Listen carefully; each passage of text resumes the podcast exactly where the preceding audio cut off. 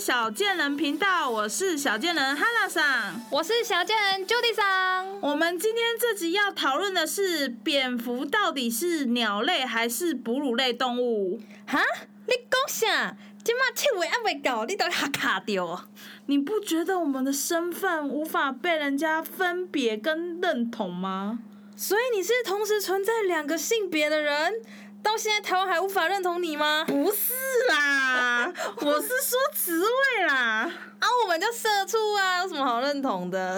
啊，就我周末的时候去见另外一半的家长啊，他妈就问我说，我到底是设计师还是绘图员呐？你是设计师还是绘图员？有什么重要的吗？而且你什么时候还有另外一半的？我怎么都不知道。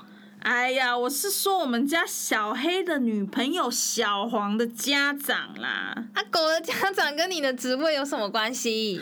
就他跟我说，他有一块地想要盖房子啊。他说还要现代感、简约风的建筑，室内空间符合鲁班尺，客厅要大，而且要大面开窗，不要晒。空地要做花园，餐厅要中岛，可以容纳十人，三不五时可以在花园里面 barbecue。哇塞，等一下，他是坐拥千亿豪地的大地主吗？不是哦，他有超能力，他的地呢没有超过一百平方公尺，大概是二十七平左右。嗯，但他想要盖三楼天透天，三房两厅，还要有八人座豪华电梯。所以他要邓布利多还是史内普那一类的人哦？他觉得我是海格啦。不过啊，他我都后来都叫他去找建筑师，他又说我的名片抬头是设计师，所以我需要身份认同。那你要跟他说你是小黑的妈妈，小黄要进你们家门，你要懂得做人心不会得力。你是在讲啥话啦？难道他说的不是盲中威吗？以后你跟他说盲中的精威吗？对对对，你以后你跟他说名片是印错的，其实我是尾斗休假。没错，我只是 L 尾斗的会计小姐啊，所以你会会会计哦？当然不会啊，是有一个业主啊，他跟我说，当我们家的会计要会画图哦，哦，很厉害呢。但我们公司就有请会计师啊，什么时候轮到你来做了？啊，就那个阿良啊，我做他们家案子这么久，然后从头都弄到尾，时不时我还要去现场看一下城商这里做的跟图说有没有符合，最后要结案的时候。要我计算各项材料与工资符不符合，但有一个地方与图说不符，我当然要提出来啊！我就跟他讲说：“哎，奇怪，这里怎么没有做出去？这里这样做错了。”他就问我说：“啊，你怎么会知道？你怎么会知道这里要做出去啊？”我就跟他讲说：“啊，图是我画的，我当然要知道这里要怎么做出去啊！”他就问我说：“哦，所以你是会画图的会计小姐哦？” 我的白眼都翻到后脑勺了，你知道吗？所以你。是会会诶，你是会计，只是多了一个会用 CAD 的功能。没错，在他眼中，我就是多功能机器人，要我做什么就是做什么。那还好啊，我都很常遇到业主问我说：“啊，我的地在哪一区？吼啊，这个吼建筑面积呢，可以盖多大啊？可以盖几楼啊？啊，那你怎么说？”哦，这一定是建商吼，怎么会这么专业？还建筑面积嘞？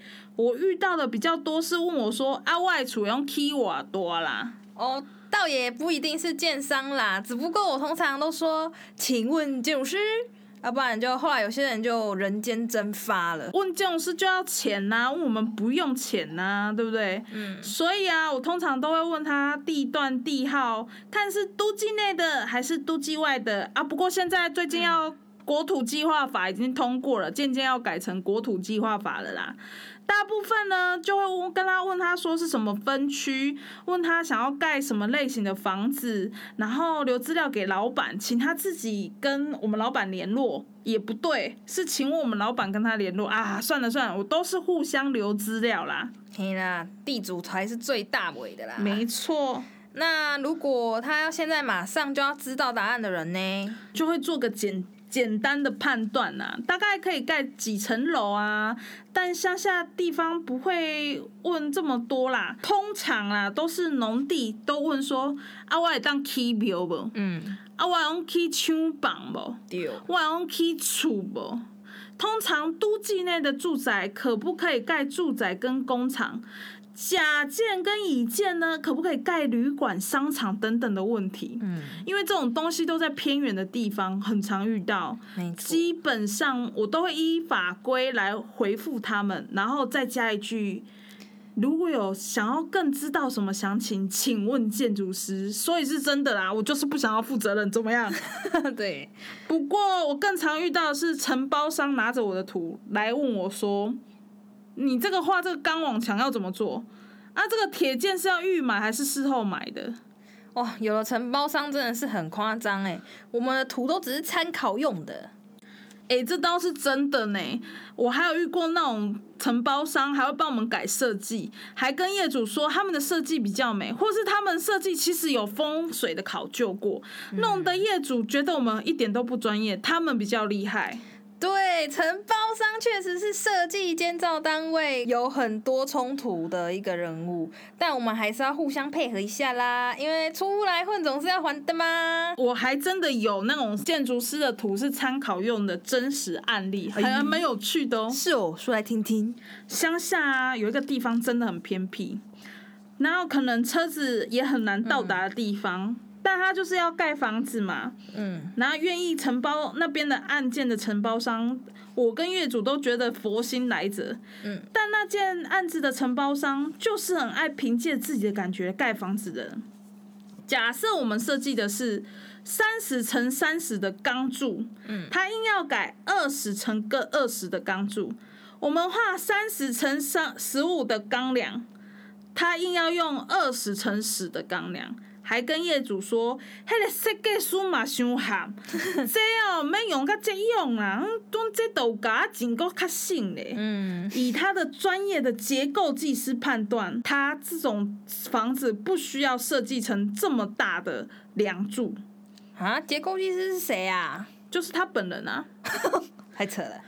对啊，我还常遇到城商啊，他说他自己是结构技师、土木技师跟建筑师什么的，但是我觉得这一切都是诈骗集团。哦，结果他国中还没毕业是吧？是哦，但是我觉得他术业有专攻啊，他可能很小的时候就开始施作了，所以我觉得术业有专攻，说明他很会施工的。嗯嗯，好，继续继续。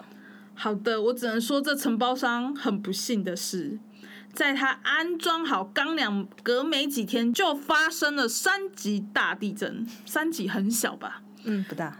不大嘛，对不对？可是它的钢梁就成为微笑曲线，哇，微笑曲线是怎么一回事？就是钢梁觉得地板跳动跳得太生动，向下弯了。我的天呐，那钢梁就要换啦！是啊，后来也只能从头到尾砍掉重练。那他也是得不偿失啊！我觉得这个行业还是要互相尊重一下嘛，毕竟成功的人之所以看起来轻松，是他比别人更加努力，才让自己看起来很轻松。Judy 大师，感谢您的开示。嘿娜呀，记得贡献越多，金钱功德越无量啊！一千万，明天汇到我的账号吧。说到这个，我还听过一个业主跟我说过更夸张的事情。什么？还有夸张的事哦？你是说怪奇事件收集器吗？不过他真的很夸张啦，我还是很想讲一下。好，来，大概是我之前遇到诈骗集团首脑的老板学的吧。承包商跟业主说，他愿意承揽业主的案件，不过要分五期。第一期先收百分之二十，第二期他施做到百分之四十的时候，他会跟他收百分之三十，以此类推。听起来这一切都很合理呀、但是到业主要付他第二期的时候，承商带业主去看现场，现场有开挖了，但是都还没有做，有做好围墙的柱子了。他跟业主说：“我已经做到百分之五十喽。”嗯最扯是那业主竟然还相信了耶。第三期的时候，嗯，承包商又要又要跟他请钱了，他就说因为我周转不良。不过那业主还是有有一点自知之明啊，他觉得说怎么可能挖地，然后两根柱子就完成百分之五十？他好好说歹说也盖两层楼的阿西，他也觉得很奇怪。对，但是承包商就说啊，我就周转不良啊，想要跟他先收钱啊，要不然我们就倒了，倒了我就没有办法帮你做啦，我就要绕跑喽。嗯，业主还傻傻的付钱给他，后来承包商呢就再也不联络了。当然，再也不联络的时候，业主也不是省油的灯，他就提出了告诉，最后只完成了两根围墙柱。所以这又是一个诈骗集团的故事，是你编的吧？哎、这是真的呢，这是真的，真的。好，那你说这个人是谁？我怎么可能跟你说是谁呀、啊？喂，我还想要继续在这一行工作嘞。当然，我的故事在 podcast 上会修饰一下，但绝对不可能说大家在哪里啦。啊，没错，我还想要领着微薄的薪水过生活，请大家放过我们吧。好啦，我们今天的分享就到这里啦。不知道各位皇上与娘娘们有没有觉得晕头转向？我觉得我讲了那么多专业术语，听不懂是很正常的啦。如果皇上与娘娘们想要第一次剔除就上手，还需要事前多多去调查。今天的故事呢，就到这里结束了哦。如果大家喜欢我们，就请大家订阅我们，持续的追踪我们。如果想要听到哪一些事情可以值得让我们讨论的，就请到 Apple Podcast 下方留言，或是在 First Story 下方留言，请记得要按五星好评哦。小贱人频道，我们下次见，拜拜